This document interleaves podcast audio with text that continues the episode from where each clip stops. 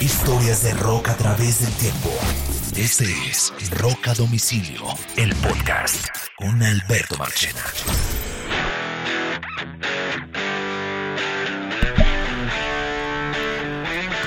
Seguimos en esta especial dedicado a Woodstock 99. Esta es la segunda parte del podcast. Eh, sabíamos que esto iba a ser largo y decidimos hacerlo en dos partes. Y aquí estamos, listos para la segunda parte. Eh, la primera fue las generalidades del festival, la conexión con los festivales pasados, una mirada al line-up y momentos específicos del line-up. Y esta segunda parte ya es más dedicada a un análisis de, de situaciones culturales y sociales que hicieron que el festival se volviera un caldo de cultivo para una descarga de agresividad brutal. ¿Cierto, señor? Uy, sí. Qué lástima, qué lástima que terminen las cosas así, pero, pero sigo creyendo en la música y en la gente. Ahí hay cosas por analizar, Marchena. Bueno, vamos a empezar a analizar el momento alrededor del festival. Era el final del siglo, por ejemplo. Eso es una cosa que hay que tener en cuenta. Y el final del siglo, el final del, del, milenio, para mí era como, adicionalmente eso, era como, como el inicio de la, como, como la pospandemia, ese, eh, ese, ese deseo de, de, vivir porque como que eh, tú no, como que no sabes si la vida se va a acabar, entonces digamos que tienen ciertas... Como el dicho, como el dicho. Mm. ¿Cómo es el dicho? bueno. ¿Dice qué dice? No, no sé. Bueno, la historia es que, em, digamos que políticamente dónde estaba ubicado Estados Unidos, que es importante contarlo. Estados Unidos estaba, estaba ubicado eh, en un momento político donde el show central de la televisión había sido el famoso impeachment a, a, a, Clinton, específicamente mm. porque supuestamente eh, él tuvo una relación eh, oral. oral con la becaria o practicante Mónica eh, Lewinsky y él negó que había tenido ningún acto de tipo sexual. Eso lo terminó llegando a que intentaran expulsarlo o, destituirlo como presidente. Pero realmente, más allá de cualquier cosa, era el contexto sexual que creó la historia. ¿Sí me entiendes? Sí. El presidente de Estados Unidos, una tipa que le hace sexo oral. Entonces, eh, Clinton, el, pues, digamos que... Dicen que era una cortina de humo para otra cosa, pero Eso no, no, nos metamos en esas teorías suyas, señor. miremos el contexto sexual del tema. O sea, el contexto general estaba... Era unos, una época hipersexualizada, sobre todo de la mujer no tratada de la mejor manera, porque si ustedes miran todas las burlas que había en los medios de Mónica Lewinsky y todo el tema del sexo oral. Y se puso de moda el sexo oral, ¿no? Claro, el sexo oral se, puso más de moda. Todo eso, pues imagínese toda la historia. Eso súmelo, eso súmelo, Oñoro, con eh, adicionalmente en Estados Unidos, para ver la hipersexualidad que había en ese momento en Estados Unidos, eh, había un programa era una época muy famosa en Estados Unidos porque empezaban a aparecer como los realities en televisión y había uno muy famoso que se llamaba, que yo no sé si usted lo vio, que se llamaba, a mí me encantaba, se llamaba Girls, Girls Gone Wild. Las chicas se enloquecen, por así traducirlo. Y este tipo fue un tipo que después terminó teniendo cosas de porno y una cantidad de vainas. Y este fue un tipo que hacía unos, como tenía un programa de televisión en Estados Unidos y, que corría por las noches y tal. Y eran, eh, y sobre todo en los canales de cable, por supuesto, que no tenían censura. Y eran las mujeres haciendo locuras, incitadas por los hombres. mostrando los senos. borrachas mostrando los senos. Yo creo que muchos recuerdan los programas de Girls Gone Wild. Si no, búsquelos en YouTube. Y todos eran muestren los senos, muestren los senos, muestren los senos, muestren los senos. Era era, eso era, el programa era eso. Todos los famosos eh, Spring Break de Estados Unidos, donde es la hora que todavía las viejas se enloquecen y muestran los senos y se emborrachan. Pero eso es una descarga supremamente machista donde las mujeres donde las mujeres eso es una eso es una costumbre, ¿no? Hay festivales en Estados Unidos donde te ponen a ti eh, una, una cantidad de, de, de, collares de guirnaldas. entonces tú le ofreces el collar a la chica para que te muestre las tetas y tú le como ella te los muestra, entonces tú le, pones el collar encima, entonces le muestras el collar a la chica y si la chica quiere, va donde ti, se sube los senos, bueno, eso es normal. Eso existió toda la vida. Viejo Pero esta época estaba súper disparado, en gran parte por el programa. caliente. Había una obsesión por los senos en general en la en, en, los en la gente de, eh, bueno, siempre la ha habido, pero esta vez la ha habido mucho más. Eh, bueno, y ahora que lo dices, Marchena, seguramente con la llegada del internet, del primer material que había por ahí suelto, más recontramasificado es el porno. Claro, o sea, era como una obsesión por show your teeth, show your teeth. Adicionalmente, era el momento más hipersexualizado que yo he visto de los mm. medios, inclusive mucho más que ahora. Era, las revistas más importantes eran Maxim y FHM, FHM, For Him Magazine. Eh, se llamaba la revista. Eh, Maxine todavía existe, pero de otra manera diferente. ¿Y la revista Soho? Eh, Soho era más o menos de esa época. Soho fue una, fue una versión colombiana mm, de Maxine intentando ser un poco más literaria, entre comillas. Pero igual, era la época de la hipersexualización. Ah, Soho caía exactamente en, las mismas épocas. Eh, Soho era la revista de las viejas en bola. Soho copiaba un poco lo que Maxine quería hacer. No Playboy, sino Maxine. Porque esta era la revista de moda y todo era muestra las viejas y, las, y los senos y Girls Gone Wild. Era todo, estaba súper hipersexualizado todo lo que estaba pasando. Entonces, sí, correcto. Eh, eso alimentado además con el tema del escándalo sexual de George, de George, de, de Clinton alrededor del sistema. ¿Ah?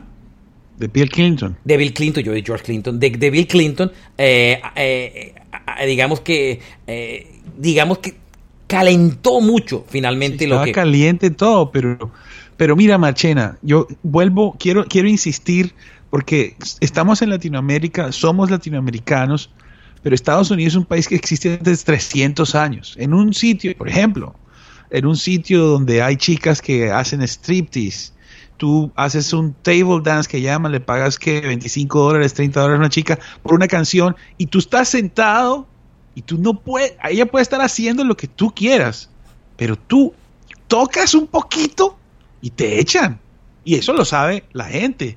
O sea, la, yo siento yo que, desde nuestra óptica juzgamos un poco, pero vuelvo y repito, en Estados Unidos la gente se comporta. Entonces también en esta sección... Pero aquí, Oñoro, en este festival ocurrió otra cosa. Y es el tipo de gente que el tipo de, gente que fue al festival. La mayoría. Lo que se estaban consumiendo además. No. La mayoría eran. La mayoría eran hombres si usted mira las imágenes, eso estaba lleno de hombres, en comparación con mujeres, lleno de hombres, pero adicionalmente eran los típicos, los que ven series de televisión en Estados Unidos, son los típicos jóvenes de veintipico de años eh, que hacen parte de las famosas fraternidades en Estados Unidos. Eso es que usted ve en las películas que le hacen barbaridades a las tipas, que las, las, las bromas de la fraternidad, era ese típico, ese era el asistente al evento el tipo que estaba en el college en las fraternidades, el tipo de 25, de 20 y pico de años, ese era el tipo. Blanco, ¿sí me entiende? Usted veía muy poca, mire, la, el show y veía que usted no ve, no había, no veía afroamericanos en el show. La gran mayoría eran blancos, los típicos, los white guys, los white boys de eh, los de los de las fraternidades de Estados Unidos con las típicas bromas y muéstrame your tits, muéstrame tus senos, eran los típicos. Eran eso. Y ellos, déjame cerrar aquí la idea para que no se me olvide. Y ellos llegaron al festival no solamente motivados por la música, aunque estaban jalados por la música sin lugar a dudas, pero ellos llegaron no solamente a vivir un festival desde el punto de vista musical, sino que sabían que no iba a haber policía adentro, sino una, sino una seguridad de tres pesos de gente contratada dos semanas antes, ¿cierto? Y llegaron a vivir un espacio donde ellos asumían que se le iba a permitir hacer lo que se les diera la gana.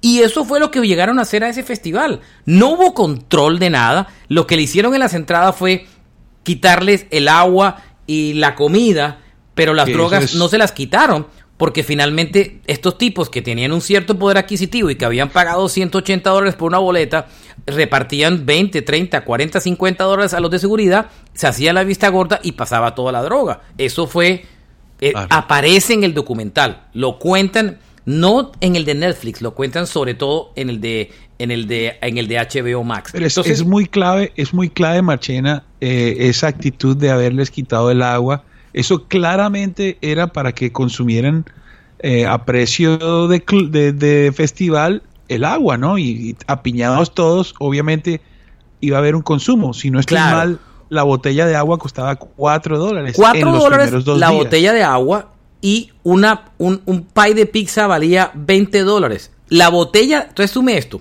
la botella de agua en el calor que había costaba 4 dólares y la, y, la cerveza valía 4 dólares. Estos festivales venden licor. En Estados Unidos ningún festival deja de vender licor. Oye, eh, Marche, y las personas que estaban consumiendo eh, alguna droga que exige más agua de lo normal al cuerpo, imagínese la renta. Entonces, ¿qué pasa? Claro, por supuesto. Entonces, mucha gente no terminaba de tomar agua porque primero que todo eran unas filas interminables para tomar, el agua gratis eran filas interminables para consumir, después se dieron cuenta que estaba contaminada por materias fecales porque habían roto todas las tuberías. Claro, y adicionalmente a esa, a esa historia, eh, la gente, los no eran adolescentes, la gente está en las universidades, ¿para qué voy a pagar 4 dólares por una botella de agua si 4 dólares me vale una cerveza? Entonces, esta gente estaba ebria y drogada todo el día.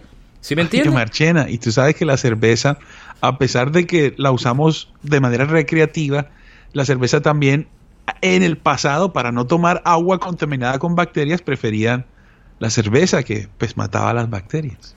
Adicionalmente esa historia, eh, eh, digamos que ese fue como el, ese fue el tipo de público que fue ese evento niños blancos de las universidades, de las fraternidades, de los colleges en Estados Unidos, que siempre, el que usted ve en las series de televisión, ¿sí bien? Ese, con una frustración, digamos que muy grande por las razones que finalmente tuvieran, porque cada uno, cada generación se, inventa sus frustraciones, las tenga o no tenga derecho a ellas, eh, pero eso fue un caldo de cultivo, era una gente que venía enloquecida a un festival.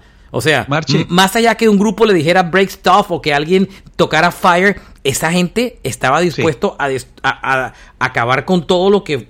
A, gozársela como diera lugar. El problema de eso, ñoro, es que cuando llegaron, no se encontraron con lo que ellos esperaban encontrar. Sí, claro, las incomodidades de estar entre pues, casi que tres ciudades ahí apiñadas y las ventas no estaban adentro, estaban en la parte de afuera, el solo, el solo hecho de desplazarte, eh, irte, encontrarte filas interminables, los servicios cero, ibas a estar allá tres días, no podías ir a la tienda de día porque estaba caliente. Eso es una frustración, la verdad. Súmele cuáles eran las que estaba de moda adicionalmente por esos días además. El, la música de moda era el new metal, era el pop team que no estaba aquí y era el new metal que de por sí era violento, con rabia, eh, misógeno, súper pesado, fuerte. Eh, sume toda esa actitud que ya hemos hablado del, tipo de, de asistente que tiene el evento, súmele las características de la música que iban a escuchar, ¿cierto? Que esa era la que era sin culpar la música y además súmele el contexto de la validez de la violencia. ¿Sabe cuál era la película de moda en esa época? The Fight Club. ¿Se acuerdan? La película de Brad Pitt, que la gente se daba muñeca viva, aquí Edward Norton. Eh, American Pie. personalidad. American Pie era la película de moda. la típico de la super sexista, las senos de las mujeres, todo en sexo. El, el porky de los años 80, ¿se acuerda, Ñoro? Era el American Pie de finales de los años 90. Igual. Tú sabes, Marchena, tú sabías que en Porky aparece eh, Samantha, la de Sex and the City. Sí. Y después de esa película, siempre le dieron papeles eh, donde tenía que estar en bola. La vieja no quería, pero le tocó. Esa fue la vida. Las películas de moda eran The Fight Club, American Pie, The Matrix, o sea, caldo, digamos que validaban un poco todo lo que estaba pasando. Mucha eh, violencia. Eh, mucha agresividad. Había mucha agresividad. Em, eh, esos. Uy, Marilyn. Súmele Marilyn Manson. Sí, pero Manson era otra cosa realmente. pero, epa. Comenzó la guerra de las botellas plásticas. Lo primero que pasó es, así como el Woodstock 94 tiraban pasto, esta gente era una guerra de botellas plásticas impresionante. Eh, era impresionante, era volaba, era, volaban y volaban y volaban. Los artistas tenían que tocar eh, esquivando botellas plásticas todo el tiempo. El famoso Peace Patrol, la patrulla esa de paz, gente que no estaba preparada, otro error de la organización, gente que no tenía, no estaba preparada para nada, gente que habían entrenado dos o tres días antes eh, como tal eh, y que no... Otra cosa que les quiero decir, en estos festivales en Estados Unidos no hay ni un policía. Esto no es. Uh, usted va al Stereo Picnic en Colombia, y en Lollapalooza, no va ni un. Ahí no hay policías. Bueno, en el de Colombia usted sí ve policías. Solo afuera en el tráfico, ellos no entran, Marchena. Sí, sí, yo, porque a mí me robaron un celular y una vez encontré, pero no se meten dentro del público. ¿Sí me entiendes? Exacto. No, no están ahí, son pues porque no quieren, o sea, no, no veo lo que está pasando ahí. Nunca vamos a encontrar un CAI móvil en un concierto adentro, no, en la calle sí. En la calle sí, correcto, usted lo conoce muy bien. Em, aquí empezaron a sumarse todas las cosas, el momento hipersexualizado, eh, la violencia, eh, digamos que, que, la permisibilidad hacia la violencia que había, lo caliente del género musical que había. Súmele adicionalmente a eso, Oñoro, eh, ya se encuentran otra cosa y es la frustración de los problemas del festival. Aquí ya miremos lo que hablábamos. agua, un calor infernal, lleno de eso de cemento, no había agua los baños se taparon, las fuentes de aguas que eran para tomar agua, la gente se terminó bañando por el calor que había, el agua se terminó derramando, como les conté, por todos los lados, eh, porque la gente rompió las tuberías para poder tomar agua y bañarse. se crearon unos, unos pantanos de que no eran de agua, sino que en el momento los baños tampoco dejaron de funcionar, se taparon. El agua que corrió de las tuberías rotas eh, para la gente tomar agua se corrió hacia los baños eh, empezó a mezclarse ese agua con materias fecales. Se crearon esos lodazales que la gente pensaba que eran de fango, pero eran materias fecales. La gente se, se metía en eso porque pensaba que eso era lodo y era mierda. ¿Sí me entiendes? Literalmente, el olor era impresionante. Era, sí, era una cosa impresionante. Entonces, todo, todo el tema caliente. Otra, otra cosa que también ahí fue complicado, ñoro, y que la quiero tocar de paso, eh, em, y es que siempre hubo una expectativa muy grande hacia en el show porque alguien se inventó una teoría y esto yo lo viví y lo, y lo contamos en la transmisión del festival. Siempre se corrió un rumor que iba a haber un artista sorpresa, que nunca existió. Después de los Peppers. Sí, eso, eso voló en el aire porque la prensa lo alimentó, pero los, patrocina los organizadores nunca lo negaron para aprovechar la situación. ¿Cierto? Es para que la gente se quedara hasta el último momento del festival. Claro, y estaba todo y todo. Entonces, no había agua, el calor del concreto, 1.5 eh, eh, millas entre cada uno de los escenarios que les tocaba eh, a, caminar, la guerra de las botellas plásticas, la bebida y la comida supremamente costosa, Oñoro, el tema de la muéstrame los senos por todos los lados. Otro pedazo complicado fue el, irrespeto a las mujeres, cero respeto a las mujeres, el crowd que estaba muy de moda en esa época y era... Uy, a las mujeres las manoseaban. Claro, tirar, eso es otro tema que va a ser el, casi como el final del podcast. El crowd surfing es cuando la gente se sube dentro del público y la gente la van llevando por sobre el público. usualmente hay solidaridad, hay hermandad, ¿no? porque mm. pues la persona que va hacia adelante es porque o está enferma o algo le pasó, entonces entre todos pues la llevan hasta su destino, hasta, hasta el muro, ¿no? Adiciona, claro, adicionalmente cuando la gente hacía crowdsurfing, cuando las mujeres empezaron a hacer crowdsurfing y ahí no había ningún respeto por las mujeres, las manoseaban, inclusive las violaban, les, mejor dicho, les hacían de todo mientras hacían crowdsurfing. O sea, usted ve las imágenes y las mujeres desnudas, manoseadas, manos y dedos por donde usted no se puede imaginar. Era, una, era un irrespeto. Qué mal. las mujeres no podían dar solas en el. Cuando una mujer caminaba. pornografía. claro, era esa carga de pornografía que, de la que venía hablando. Por eso es que conté esa historia. Para que entendieran por al punto que estoy llegando ahora y es el tema del abuso sexual. Hubo 44 arrestos, 8 asaltos sexuales y 4 violaciones. Hubo una violación y las violaciones no fueron escondidas detrás de un carro. Una ocurrió en frente de los conciertos de Limp Bizkit y otro en el mosh pit del concierto de, de, de Korn. frente a la gente. aguanta el burro ahí un momento, perdón. Mm en el mosh pit, o sea, en el, en el pogo. Dentro del público. Eso es imposible. En el mosh pit, o sea, donde se hace el pogo. Claro, en esa zona, las violaciones fueron enfrente de la gente, porque la agresividad sexual de esta gente era tan grande que cuando una mujer caminaba sola, no podía caminar sola. Entonces, cuando una mujer caminaba sola, aparecían cuatro tipos, la rodeaban. Show your teeth, muéstrame eso. Show your teeth, o sea, así. Entonces, era un tema complicado. A ver, Machena. Bueno, eso, eso tal vez yo, tal vez yo estoy, como, como soy empresario de conciertos y como el empresario, además de pagar todo y esperar a que de último a ver si le pasa, si le, si gana dinero,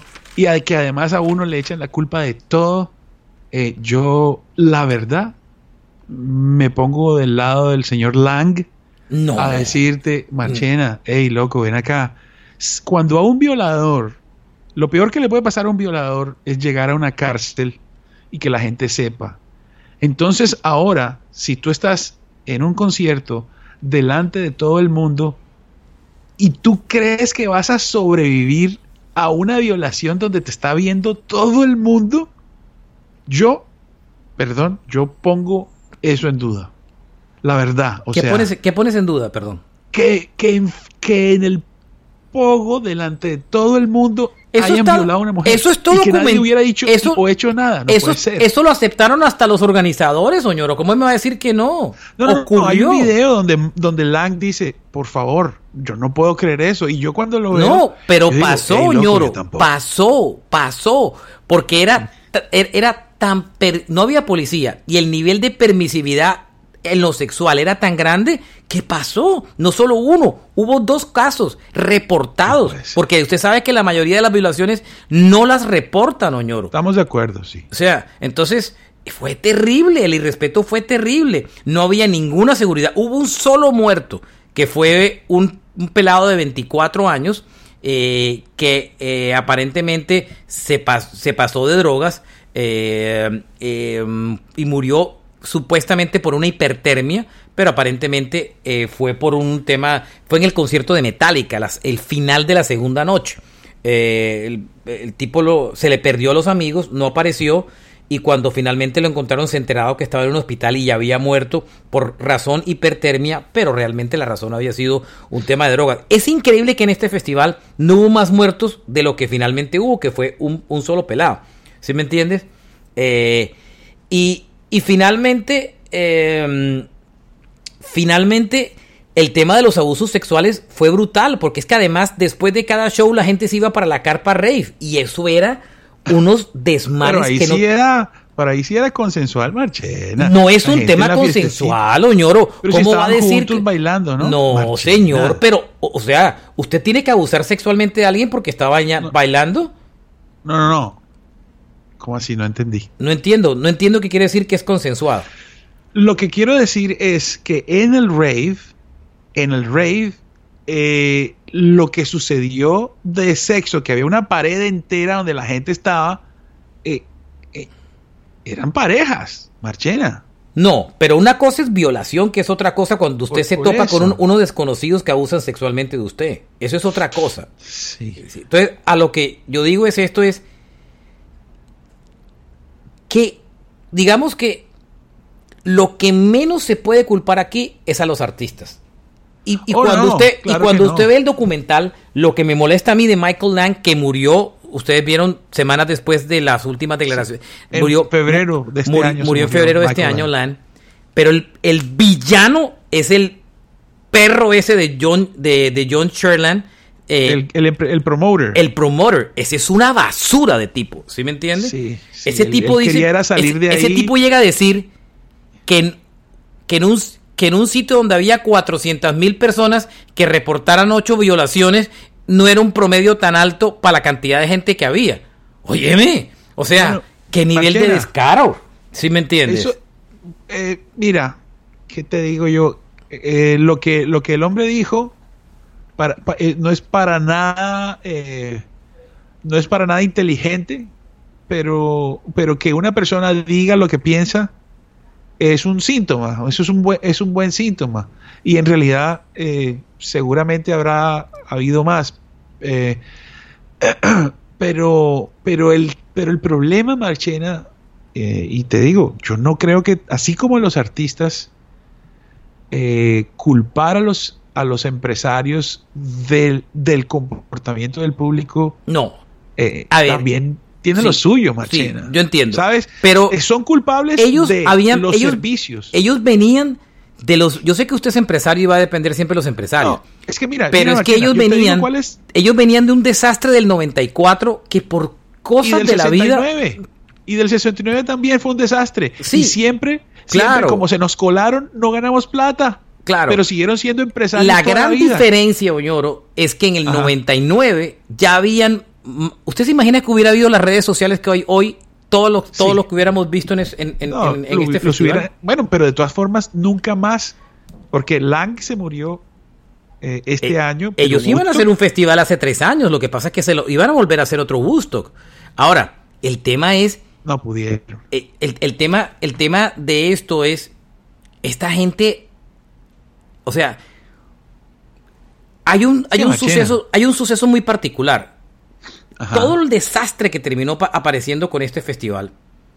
Chistosamente, este festival que es, se realiza en julio, en octubre de ese mismo año, en Palm Spring, aparece y se lanza el festival de Coachella que marcó el inicio de otra era diferente en los conciertos. Coachella fue, alguien dice que fue el día que la música, el día que los 90 murieron y yo estoy totalmente de acuerdo, porque hasta ahí pararon, hasta ahí murió la época del desenfreno y la locura de que los festivales tenían que ser un desastre. Lo que Coachella hizo bien después fue también producto de lo que aprendió de todos estos desastres de Woodstock y creó una experiencia una, buena. Una experiencia que la hemos visto reflejada en los Lollapalooza, que Bastante en Colombia, pero igual. muy, muy bien recreada por el Stereo Picnic en Colombia. Créeme que no es fácil para la gente del picnic recrear una experiencia en un país mucho más violento, eh, con pocos escenarios, con menos cultura de este tipo, pero lo han ido creando, ¿sí me entiende? Y digamos que en Estados Unidos fue igual, porque a Coachella van los mismos que iban al este festival. Pero cuando usted entra a un festival, si me entiendes, como Coachella, si me entiendes, y se lo digo por, después de haber estado en ambos, la cultura y el ambiente del festival, el empresario lo genera. ¿Sí, me entiendes?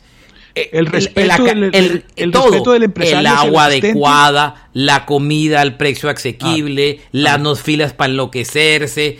El ambiente lo, lo dicta el, creador del festival.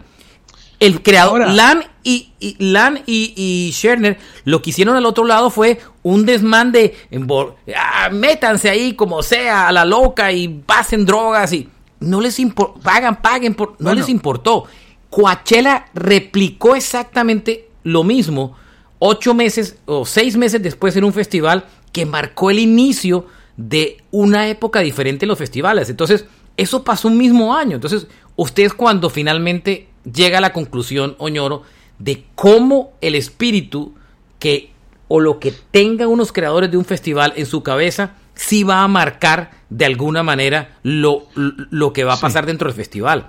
Ahora y, diga, los que iban a Coachera eran los mismos locos desenfrenados que iban a este festival, ¿cierto? Digamos que la música de Coachella era del 99, era Bjork y era un poco más tolerante y todo. Esta sí era un caldo de cultivo, pero esta gente, ellos sabían a lo que se iban a enfrentar y no se prepararon para eso. ¿Usted qué quiere? ¿Va a meter new metal, un poco de tipos, eh, de, de fraternidades? Eh, no ¿Usted qué cree que iba a pasar?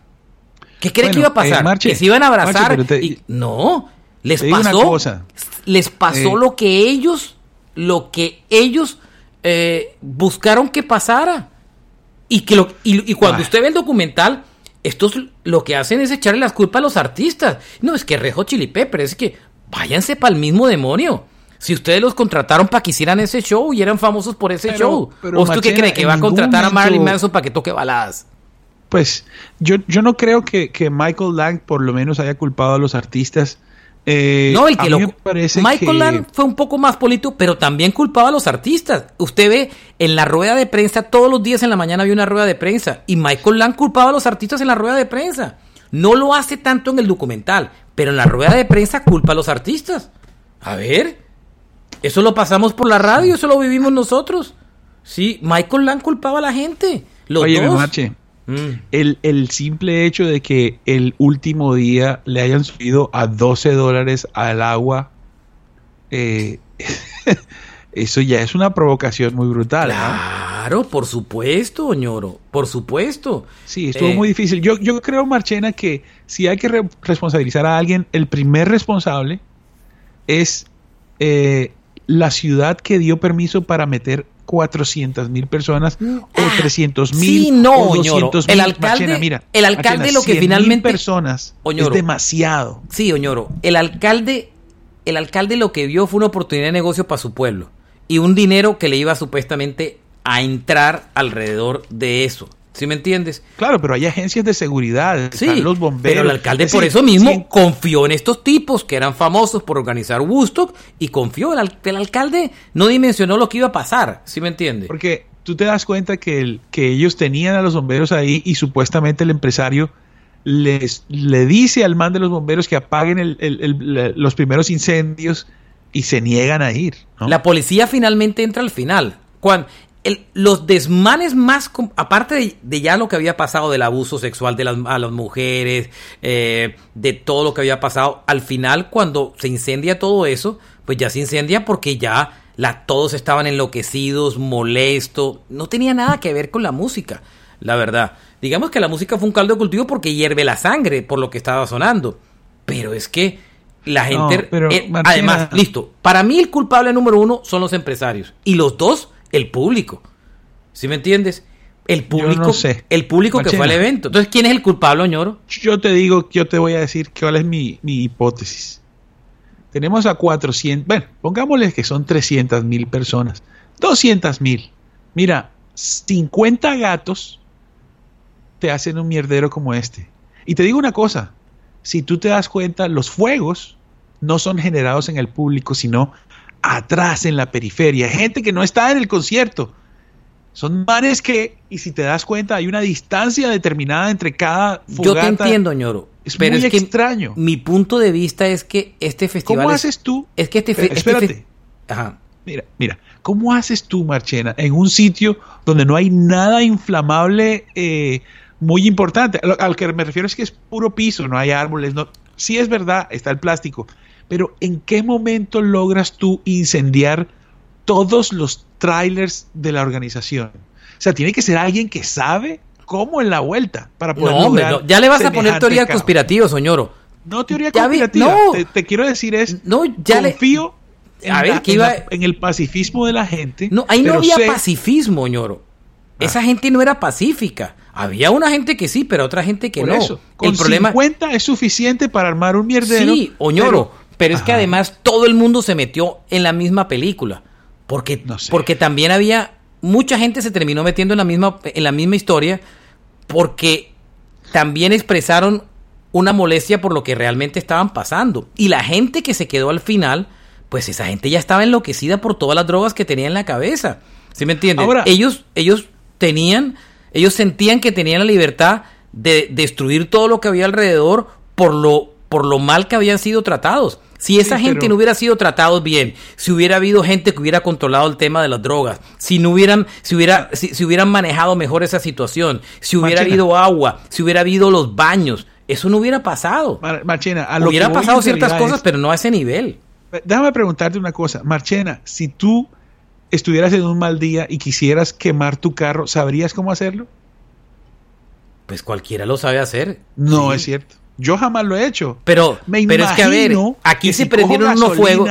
Unos fuegos, dentro de oñoro. y prendo. ¿ah? Es que cuando usted en un sitio de esos prende un fuego, moverlo de un lado para otro el fuego es lo más fácil del mundo. Hay que saber, Marchena. No, que ya te estás inventando una teoría que no es, señor. ¿Sí me entiendes? Claro. No, no, no. Hay que saber. No, no, no. Esos mares que se subieron a, la, a la, a la, a la, hay una vaina, hay una columna de sonido que tiene tres patas. Los manes que se subieron a tumbarla no son cualquier perico de los palotes. Por lo menos son? riggers. ¿Me entiendes? Para, para lograr sin morir tumbar esa vaina. Eso es una gente, esto estaban unos locos drogados que se subieron a tumbar eso. Entonces, ¿qué va a hacer, señor? ¿Cuál es la teoría? Que son que unos infiltrados para... Espérate, mi teoría es, vuelvo y repito, confío en el, en el pacifismo de la mayoría.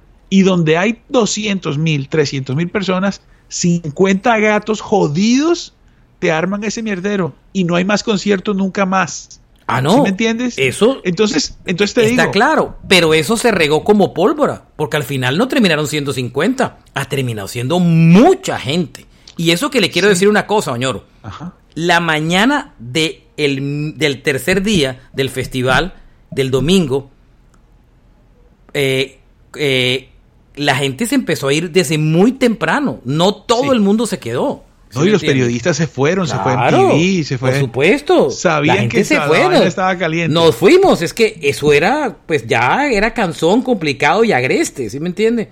Entonces, a la hora del té, no fue, no fue como, no, no fue como lo, no, no fue como lo mejor, no, no fue como lo mejor del mundo. Entonces, eh, em, fue un tema complicado. Eh, yo, Marchena, mira, con, con cabeza fría, porque me parece que, que el line-up o sea, los artistas se presentaron seguramente a la hora.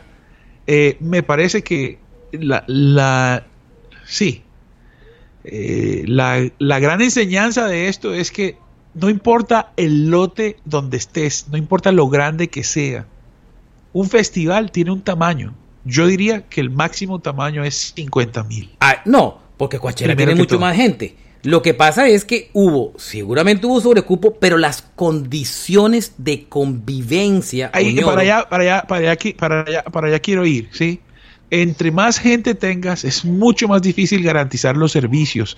Así tengas, así tengas en, la, en el papel, incluso, y así tengas instalado un inventario que científicamente funciona para la cantidad de gente que tienes el problema más brutal es que la gente está acumulada y no puede acceder a esos servicios.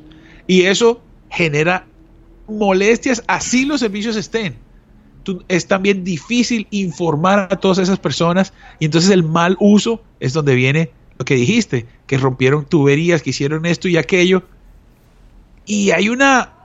Es, es un caos, mejor dicho, vuelvo y repito, permiso para 200 mil personas, no importa qué, es una irresponsabilidad. A mí me parece que esa es la, la, más grande enseñanza. La otra es... Ahora, había mucha gente. Coachella más o menos son 125 mil personas. Entonces, estos metieron 400 mil personas. Pero eso de quién es culpa... ¿De quién es? Coachella son 125 mil personas. Fueron los asistentes del, último año. Bueno, Machena, acuérdate que en Estados Unidos. Estos dicen que metieron 400 mil. ¿Y de quién es la culpa? ¿De los empresarios? ahí, ahí es donde está, ahí es donde está, por eso digo. nada, Oñoro, la culpa es de los empresarios, hubo sobrecupo. o sea, metieron 400 mil personas y no dieron las condiciones para 400 mil personas.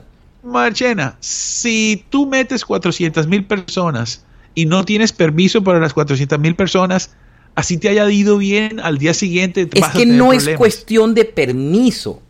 Hombre, me entiendes? No es cuestión de un permiso. una póliza de seguro? No, Oñoro, no es cuestión de permiso. Es cuestión que si usted decide que entren 400 mil personas o 300 mil personas, tiene que tener condiciones de convivencia para 300 mil personas. Bueno, precisamente vuelvo y no te digo, tuvieron.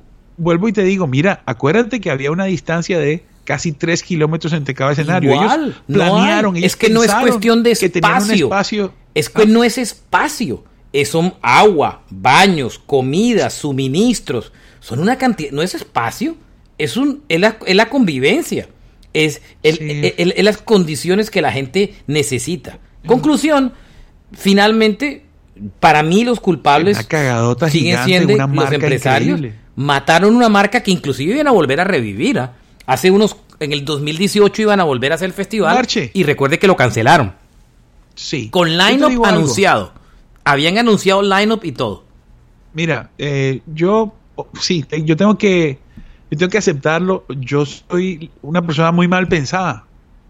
Y entonces, eh, y también suelo, suelo decir, incluso aquí entre nosotros lo hemos, lo hemos, lo hemos hecho, eh, a mí no me gusta hablar mal, es mejor no decir nada de algo que, que, tú piensas que está mal. Y en este momento nosotros estamos hablando de un festival, de, un documental donde, donde, imagínate el título, Fiasco Total. Bueno, ñoro, pero, pero perdóneme. Espera, ¿A qué quieres llegar con eso? No, ¿a, qué quiero llegar? Eh, marca, marca esto en el, en el diccionario, en el, en el calendario. Muy pronto veremos cómo el nombre es vendido a una gran corporación.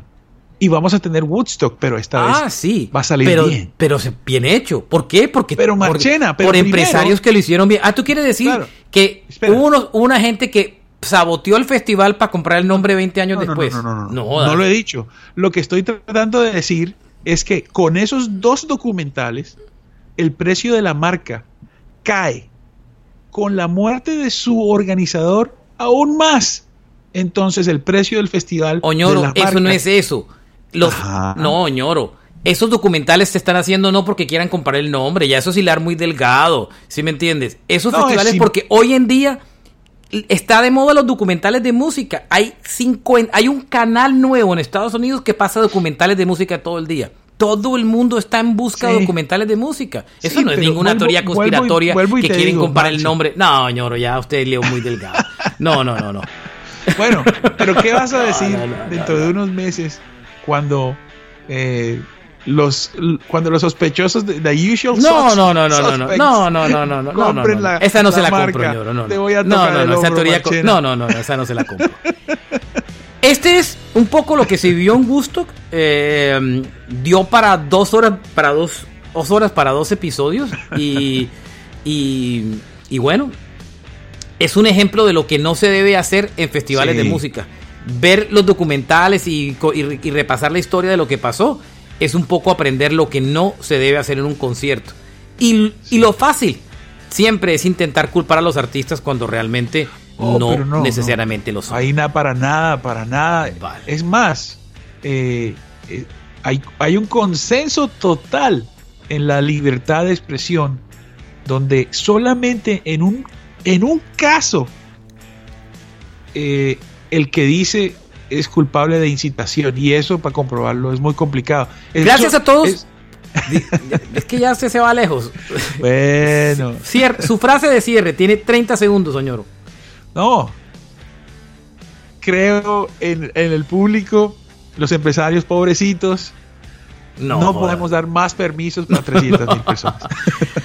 Gracias a todos por acompañarnos. Este fue este episodio, parte 2, dedicado a Woodstock 94. Vean los documentales, el, eh, el fiasco total de um, Netflix. Pero si tienen la oportunidad, vean el de HBO, Max, que es muy bueno y muestra otra cara totalmente diferente.